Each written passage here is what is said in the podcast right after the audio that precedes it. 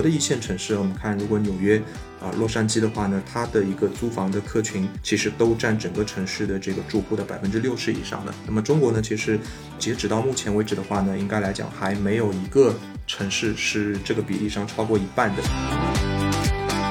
另外一方面呢，租房群体的这个权益啊是比较难得到去保障的。那么其实我们调查显示呢，有百分之三十到四十的这个租户都遇到过这种不同类型的这个侵权的事件。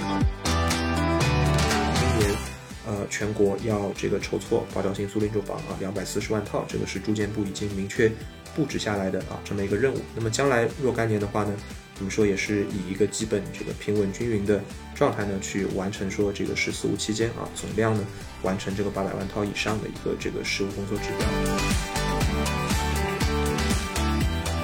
大家好，欢迎大家收听中金研究院的播客节目，我是中金研究院徐多。大家好，我是左璇璇。呃，那我们今天来聊一个现在一线城市，像北上广深的年轻人都非常关心的这个话题——住房租赁市场的研究。那我们今天邀请到了中金研究部的房地产研究员孙元奇老师来跟大家分享一下。呃，大家欢迎。哎，好，大家好。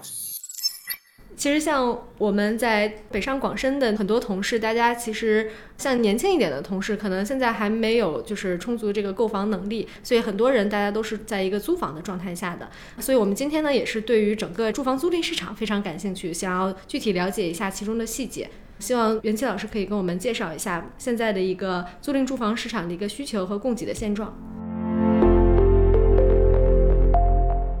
那我想问一下，现在我们中国的这个租房的人口大概是多少？呃，相对于整个人口的比例是多少？然后租房群体的一些呃特征是什么样的？请袁强老师帮我们讲一下，谢谢。哎，好的，没问题。呃，我们大概去测算了一下，截至到那个二零二零年底啊，我们以那个时间点来看的话呢，中国总的呃租房人口呢在一点九到二点二亿人之间啊。那么我们呢取个大数，可能是在两亿人呃左右。那么这个的话呢。对我们城镇的这个总体的居民来讲，这个比例大概是百分之二十三啊，就是四分之一，呃，不到一点。呃，想问一下，我们是如何得到这个测算结果的呢？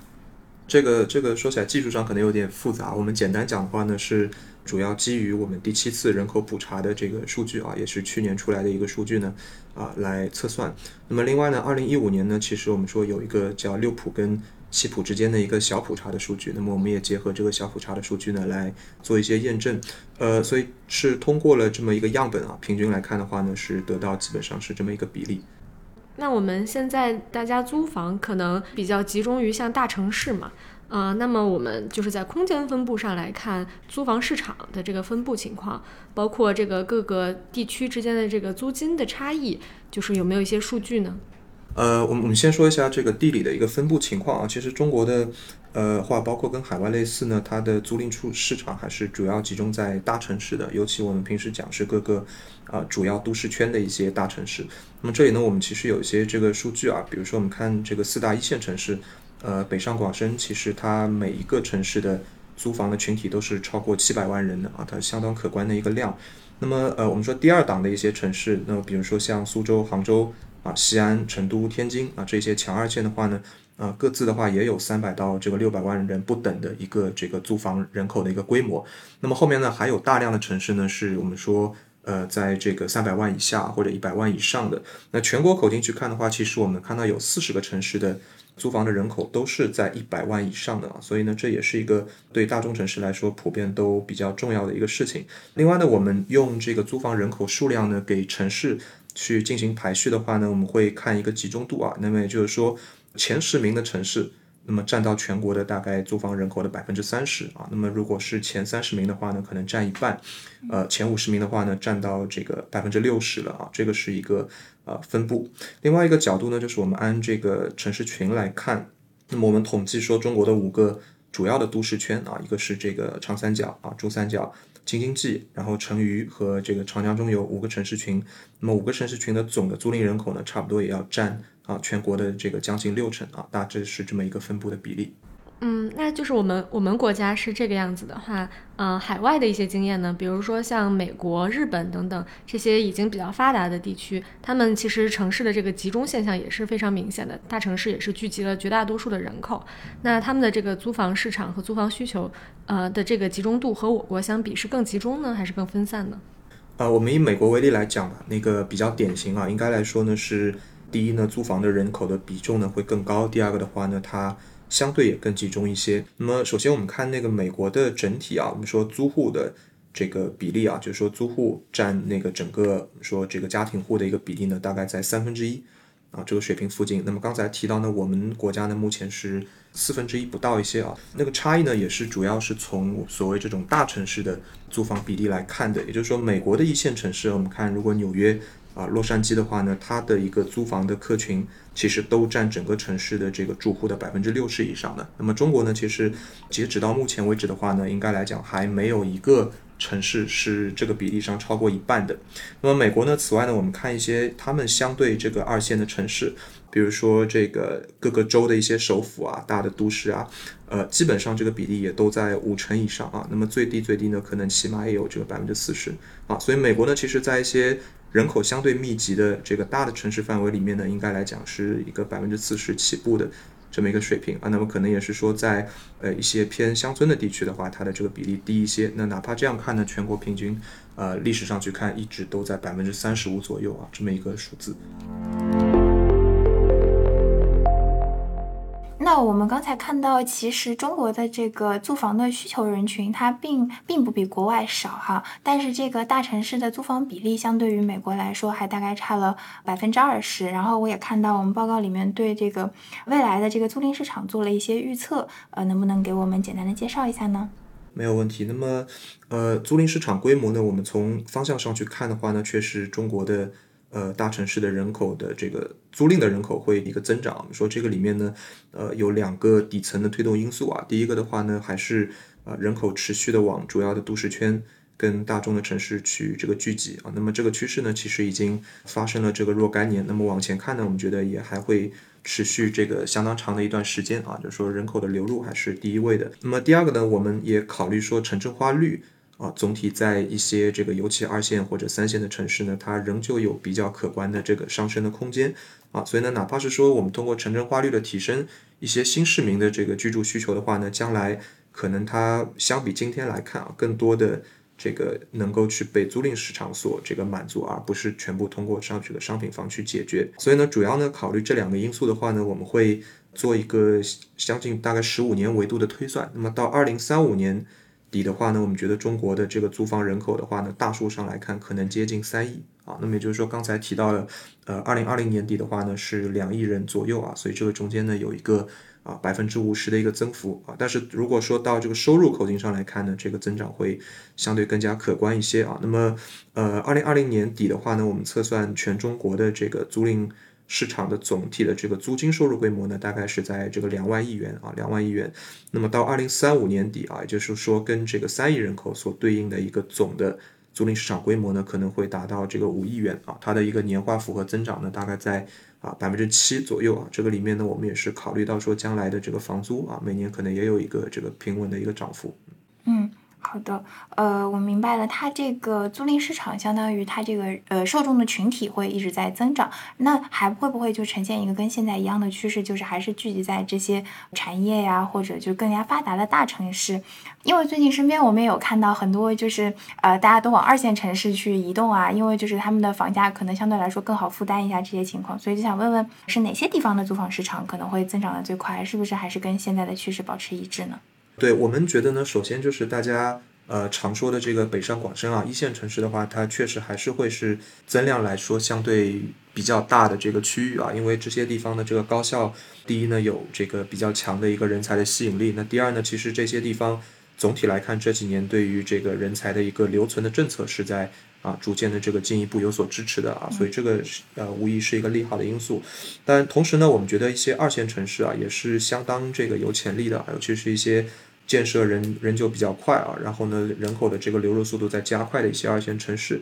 那么按目前的这个往前看的一个住宅的一个供应的一个结构来看呢，也确实是说，呃，我们政府的指引呢会更多的这个把供给的指标往这个租赁市场上面去靠啊，所以呢，这些地方的增长应该来说也是这个相当可观的。那么笼统的来讲的话呢，我们呃刚才提到说可能这个五个都市圈啊，那么包括。这个前五十名的大城市呢，其实它占租赁人口的这个比例呢，已经接近六成了。那么这个数字呢，呃，将来应该会进一步的去增加。呃，从人群画像上，就是有没有一些勾勒和描绘呢？就是在大城市租房的主要是哪些人群？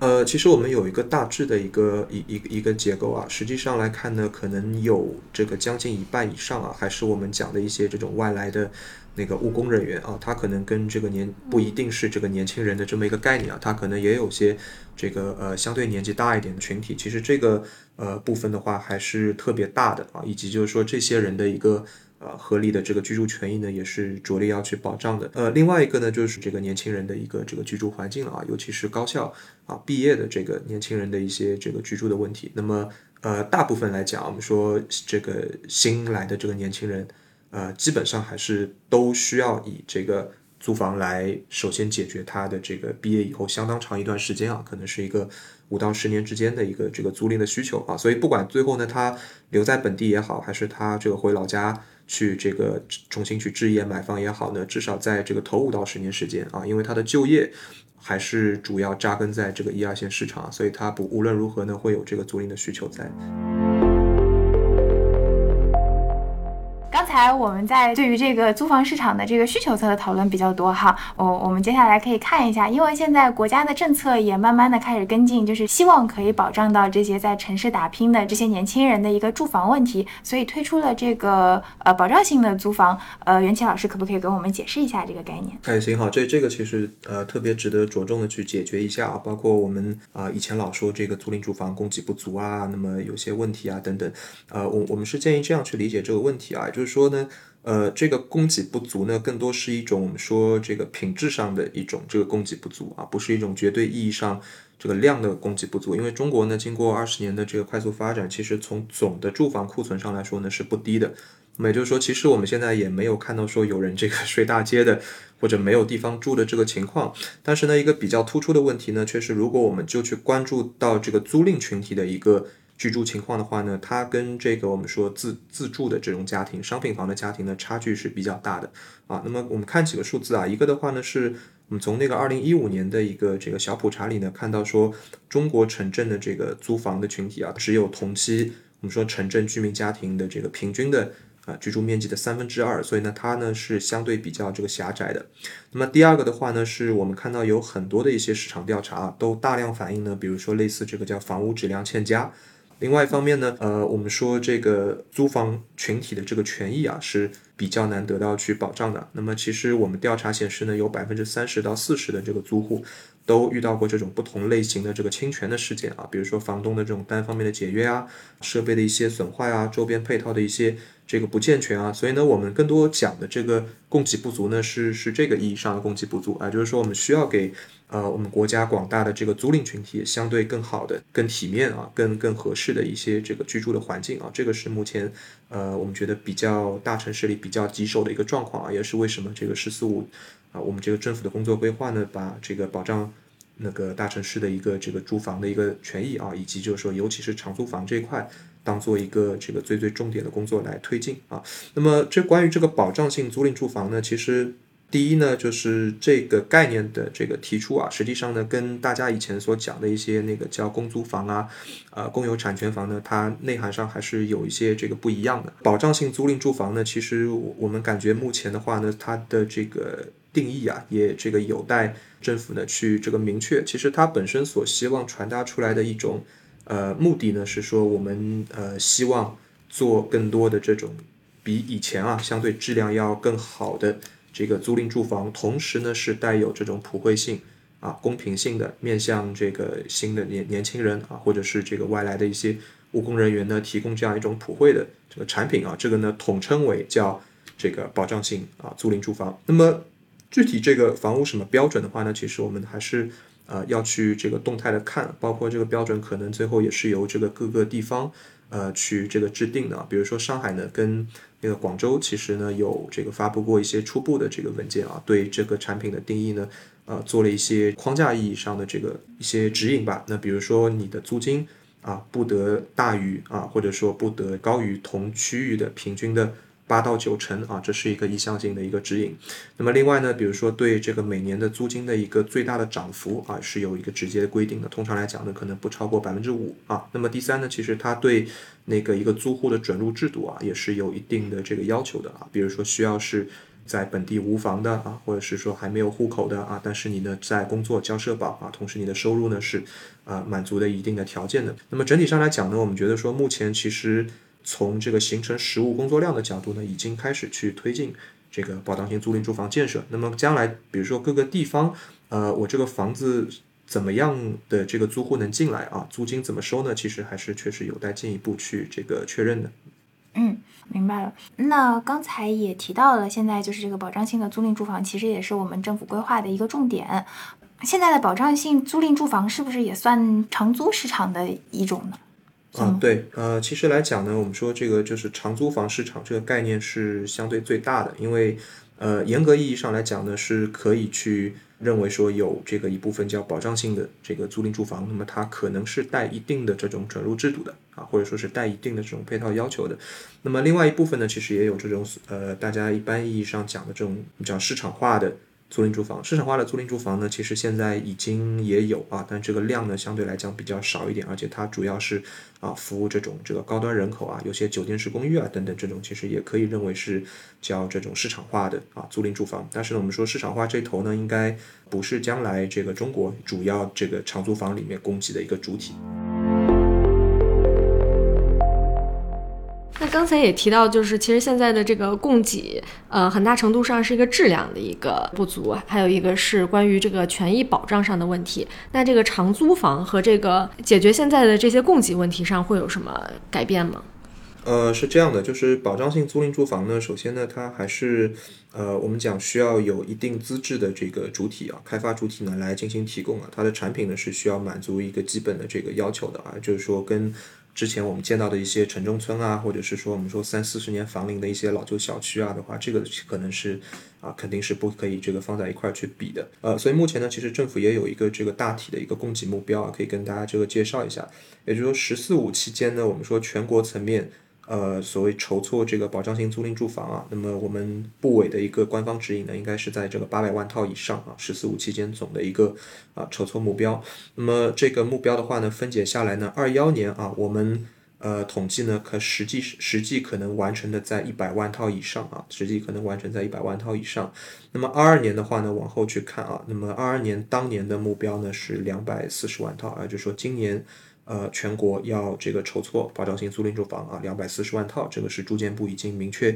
布置下来的啊，这么一个任务。那么将来若干年的话呢，我们说也是以一个基本这个平稳均匀的状态呢，去完成说这个“十四五”期间啊，总量呢完成这个八百万套以上的一个这个实务工作指标。嗯，那刚才最开始我们也提到了说，整个租房市场的一个规模大概是两亿人左右，可能其中这个保障性。租赁住房它提供的一个比例呢，就是即便我们建就是“十四五”整个的八百万套这个目标达成，它对于整个的这个租房市场的一个呃占比和它的这个影响是有多大的呢？呃，我们其实可以大体很很很那个快的算一下这个情况啊，比如说我们说租房人口一共是这个两亿人，对吧？那么两亿人的话，我说平均，比如说两个人是。这个一户啊，那么可能的话，将近就是有一亿套这个住房啊。如果我新供这个八百万套的话呢，我可能去解决一个这个八百分之八左右的这么一个这个市场需求啊。那么我们说这个数字看上去可能并不是算太大啊，但是我们说十四五之后啊，我们仍旧存在这个不小的一个供给缺口，对吧？所以这个事儿呢是一个长期持续的啊一个这个制度建设跟供给的事情，嗯。那其他一部分的这个租房市场的缺口应该由哪些主体来提供呢？呃，这边的话，其实有必要先介绍一下中国可能整个租房市场的一个实际上的供给结构啊。那么，呃，包括在海外，呃，我们可以看到类似呈现的情形呢，也就是说，其实最终啊，可能一半以上的啊，或者说大部分的这种租赁的需求。还是由我们说零散的房东啊，跟这个你的租户点对点的去解决掉的。也就是说，不管我去做这种实物的开发啊，还是我有一些轻资产的运营商去啊，专业的经营机构去介入啊，做这个生意的话呢，其实没有一个国家可以对这个市场实现一个百分之百的这个覆盖的。那所以呢，我们的政策目标呢，也不是说要去用这个保障性租赁住房，所谓满足中国所有人的。这个租房需求啊，我们的目标呢是说，我们要去这个有效的这个替换啊，跟提升那么一些真正这个有需要的啊，以及存在这种质量问题的一些老旧的房屋，那么这个部分的话呢，我们是希望通过现在的这种所谓叫实物啊工作的这种形式啊，来这个逐步的，比如说修复一些缺口啊，改善一些质量，填补一些这个必要的这个需求啊，那么这个也会是一个相对啊来讲渐进式的这么一个工作。那么希望的话呢，是到最后来讲呢，我们啊觉得尽可能吧，有更多的。这个呃年轻人啊，或者是这个务工人员呢，能够啊住进说是这种政府也好啊，或者跟企业一起联合呢，去提供的这种这个啊运营规范的啊这个质量体面的这个保障性的租赁住房。对，我们可以看到，就是一些长租公寓的这种供应商在中国呃没有一个很好的发展。呃，我想问一下，这个问题是在哪里呢？呃，这个问题其实值得这个重点展开讲啊。那么也也是。结合就是长租市场的整个这个商业模型啊，尤其是企业一侧的这个商业模型呢，来呃给大家做这么一个梳理啊。也就是说，中国的呃，我们但凡讲叫长租公寓的这个运营商呢，其实呃大家可能想到的主要是一些类似像自如啊啊，或者说那个啊蛋壳啊那个这些这个玩家。那么其实这些人呢，我们呃从这个商业模式的角度上呢，主要呢去定性呢，它属于这种我们叫二房东的。这个包租的这种业务模式啊来做的，也就是说呢，如果说现在推行的这种保障性租赁住房建设是我们称之为叫重资产的这样的一个模式啊，那么也就是说重资产的这个模式，其实此前呃在这个很长的时间里面呢是呃没有被这个有效的推行的。那么我们说在这个二零一五一六年呢，这个政府大力倡导租购并举以后啊，其实第一轮在市场里面去参与这个。市场试水跟建设的呢，其实反倒是这些这个民营企业啊，我们有尤其是这种包租模式的这个运营商，其实跟自身的这个商业模式啊有这个风险有关系啊。这么也可以跟大家呃大概说一下为什么是这样一回事儿啊。也就是说，从这个朴素的来讲的话呢，它的业务模式是我先去。和这个房东呢去做一个签约啊，可能三到五年啊，也可能更长。把这个房所谓拿下来以后呢，我会去做一定的这个装修改造。那改造完以后呢，我再把这个房子呢去这个租出去啊，租给这个客户。所以实际上来讲呢，我的我赚的这个利润的差，就是这个两头的一个差价啊，就是我付给房东的这个。房租啊，跟我自己的这个收入之间的这个差价，这个是我的收入。那么我的投入呢，其实是我的这个前端的一个装修的成本啊，包括我的一个这个运营的成本。所以我们其实是这个仔细去啊研究过早期的一些这个所谓包租模式运营商的它的一个这个财务的一个情况啊。那么呃，从他们的情况上来讲呢，我其实如果把所有的成本啊，包括我的装修、我的前台啊、我的中后台。所有的运营成本如果都这个分摊到一间房上去看的话呢，实际上来讲我是完全不赚钱，而且是亏损的啊，完全是亏损的。那么呃，这个账的话呢，其实在呃很早以前啊，我们说一六一七年啊，尤其到一八年的时候呢，市场相当火热啊，拿房成本呢又水涨船高，这个问题呢实际上是越发突出的啊。但是为什么没有去？这个制约或者说阻止这些公司去这个发展的话呢，啊，跟这个当时有一些这个我们说这个以规模论的啊思潮也有这个不小的关系啊。也就是说，只要我能持续的这个获得融资啊，那么呢，我就可以不断的去这个拿房啊，并且希望说我拿到足够规模的房以后呢。啊，我能够产生一定的这种这个规模效益啊，那么最终呢去实现盈利啊，有这么一种思潮啊，但实际上来讲呢，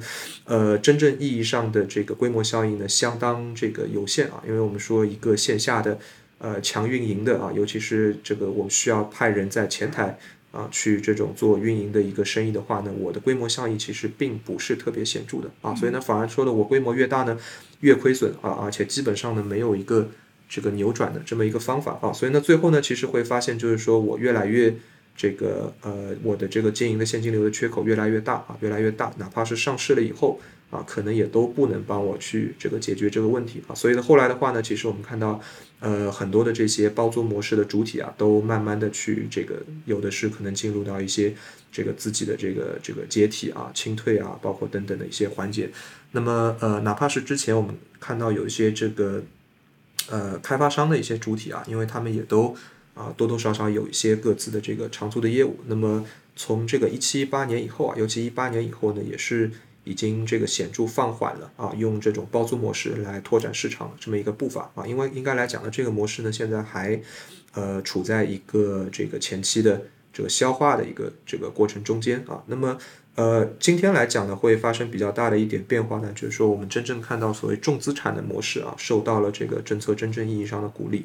呃，以及就是说我们今天所讲的保障性租赁住房的供给呢，是我们讲这种叫那个呃